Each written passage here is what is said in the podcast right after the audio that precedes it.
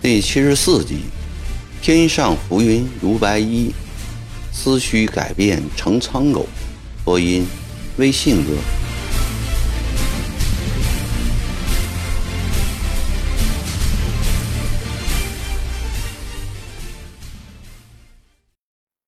湘潭水陆全胜，把曾国藩和整个湘勇从死亡中挽救过来。不久。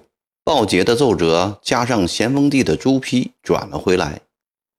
朱批大大嘉奖湘潭之捷，对越州和靖港的失败仅轻轻带过，未加指责。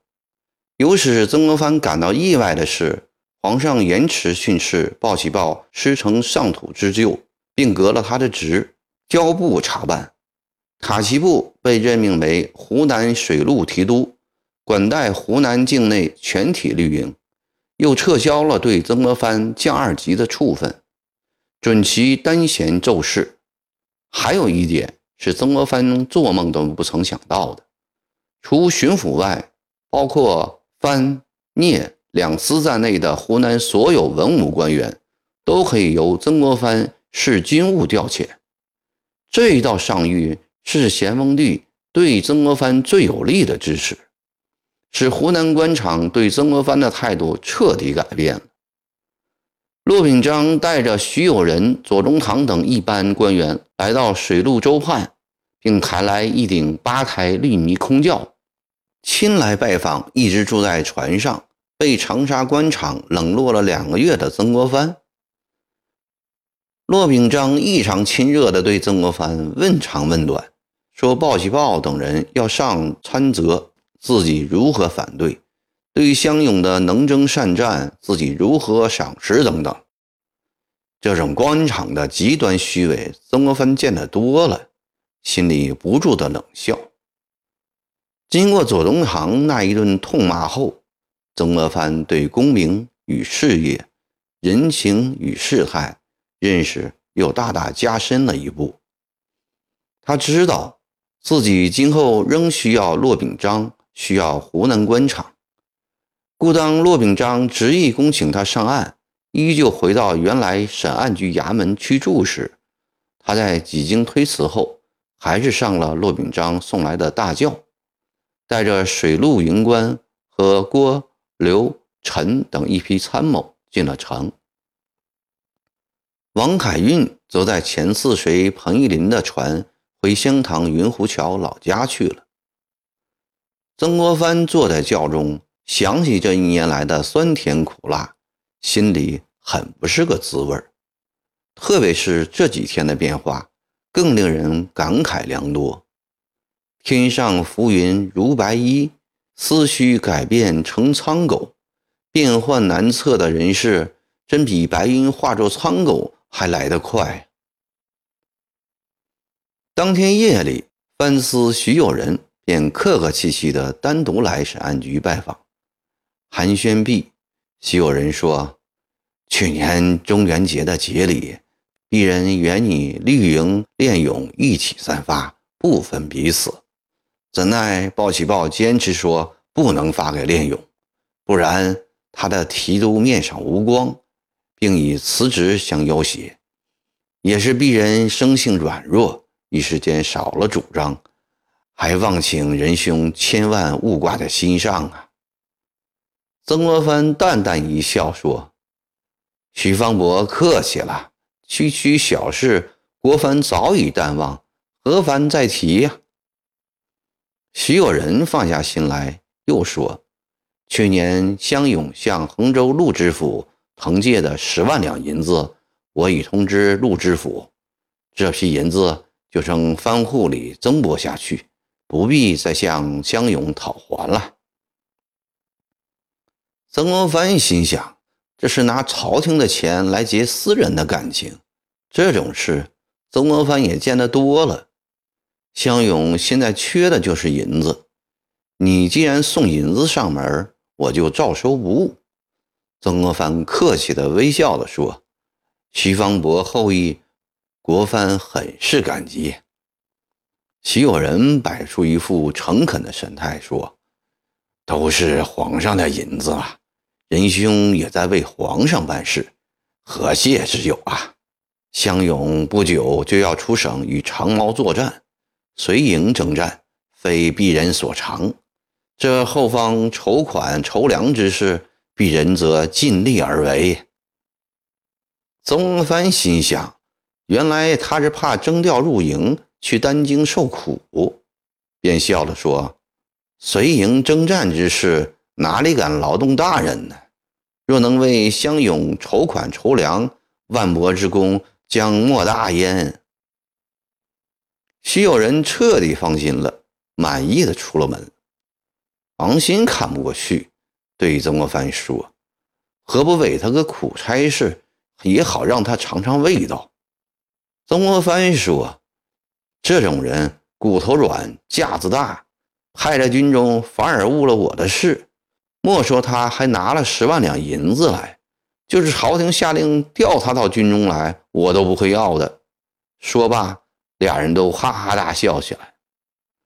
因徐有人的到来。曾国藩想起一件大事，赶紧叫京七到提督衙门去请塔奇布来。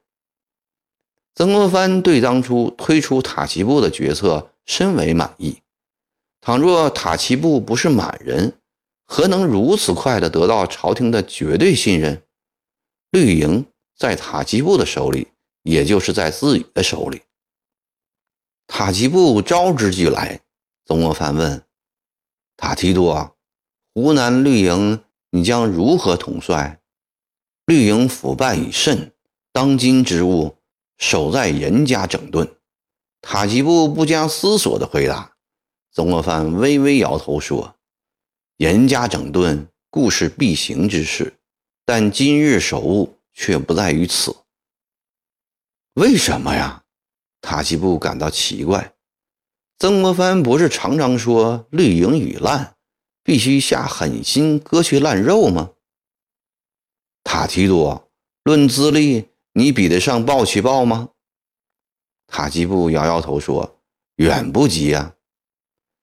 去年镇干兵哗变，冲进你的宅院要杀你，还记得吗？这仇恨永世不忘。志廷兄，你资历不及鲍奇豹。”军中不服者必多，你记下镇干兵的仇恨，又必然引起镇干兵的害怕。这一个不服，一个害怕，绿营军心能稳吗？塔吉布感到事情严重了，他望着曾国藩，以乞求的口吻说：“大人，我是你老一手提拔上来的，我只有一句话：从军以后，死心塌地的跟着大人。”听大人分析，我这才知道这个提督位子尚在动摇之中，请大人明示，塔吉布一定照办。志廷兄，今日至绿营，当守在收服人心，其手段只有一个字。曾国藩伸出一只手，清脆地吐出一个字来：赏。塔吉布按照曾国藩的指示，遍赏绿营将士，得六品军功者多达三千人。火宫殿闹事的那几个镇干兵也都在赏赐之列。于是绿营皆大欢喜。塔吉布又特地请来郑少良一道喝酒，郑少良很受感动。绿营将士知曾国藩和新提督宽宏大量，不计旧怨。军心立即稳定下来。与变赏绿营相反，对湘勇，曾国藩却实行塔吉布所提出的严加整顿的方针。第一个拿来开刀的，便是曾国宝的真字营。这个营在靖港战役中最先溃逃，除开五十余名跟着曾国藩败退的勇丁外，包括曾国宝在内。一律开缺回籍。曾国宝不服气，听了大哥正人先正己的一番大道理后，勉强服从了。曾国藩把满地叫到书房，密谈了大半夜，最后叮嘱国宝要国华、国权各招募五百壮丁，用心操练。五百勇丁都当省长训练，到时便可由五百立即变五千。由于真字营先被撤销，曾国宝带头回原籍，其他各营的整顿都很顺利，共裁掉团丁三千余人。越州、靖港战场上逃走的人，有的又想回来，曾国藩命令一个不收。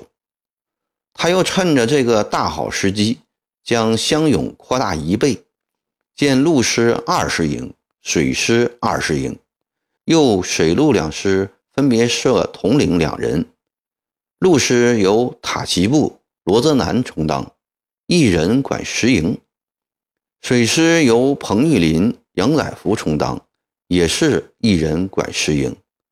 塔、罗、彭、杨均听调于曾国藩，乡勇建制更显得健全了。鲍超、申明彪在湘潭战场上打得勇敢，都被提拔当了营官。每天南门外操场由塔、罗负责训练陆师，江面上由彭、杨。负责训练水师，曾国藩再忙，每天也都要到操场、江边去看看，训训话。曾国藩又吸取戚继光用军歌教育士卒的经验，用心编了几支通俗易懂的歌，又由精通乐理的郭松涛谱成曲，早晚教习。这些歌词七字一句，将行军打仗。安营扎寨等要点都包括了进去。陆勇唱陆军得胜歌，水勇唱水师得胜歌。几天唱下来，从关到勇，个个都唱得流畅，记得烂熟了。每天上操下操路上，乡勇们高声唱的军歌，虽不动听，但合着步伐，也还显得整齐威武。长沙城里的百姓觉得十分新鲜。乡勇的再次兴旺给曾国藩带来喜悦。他想到，幸而没有死成，否则哪能看到今天的气象？他很感激救他性命的康福和左宗棠，思量如何报答他们。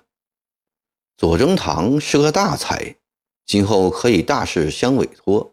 眼下并不着急，康福也有统领之才，但曾国藩不想让他离开自己身边，他急需要康福这样的保镖。若让他领统领的薪水，别人会说是因救自己而得到额外好处，也或许会有人说当初自己投水是做样子的假死，不然何以对救者这样重报呢？曾国藩思来想去，想出一个如何报答康福的好办法。一次，他偶尔翻阅野史，上载鳌拜后报熟师的故事，他觉得这个方法非常好，于是暗地叫京七到沅江去，以康福的名义买下一座大宅院和三百亩水田，迁一户老实人住进宅院。每年代康福收这三百亩水田的租。不久，康福知道了这件事，十分感激曾国藩的厚赐，对曾国藩更加忠心耿耿。康福有救主帅之恩，又并没有加薪进官，乡勇上下也都称赞曾国藩不以官禄报私恩的品德。这时。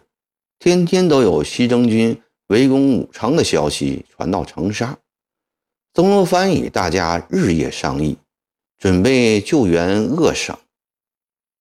一日下午，曾国藩正在书房读书。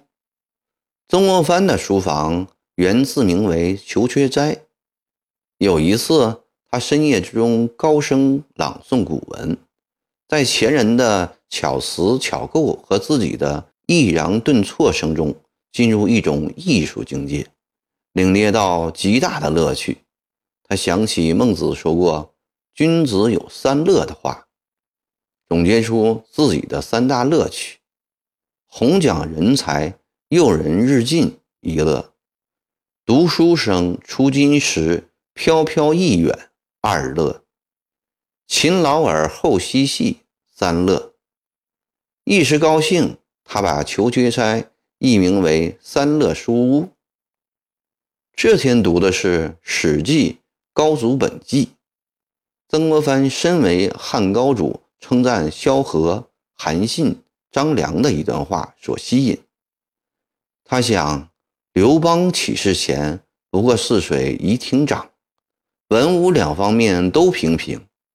后之所以有天下，实仗三杰之功，而使三杰各尽其才，这便是刘邦的才能。自己在带兵打仗这方面，既无才能。又无经验，进港之败便是明证。今后务必要让塔罗彭杨等人充分施展其才，还要多多发现物色人才。正思忖间，亲兵来报，门外有一人求见，自称是大人的故人胡林翼。曾国藩心里喜道。吾知萧寒来啦！立即放下史记，奔出门外。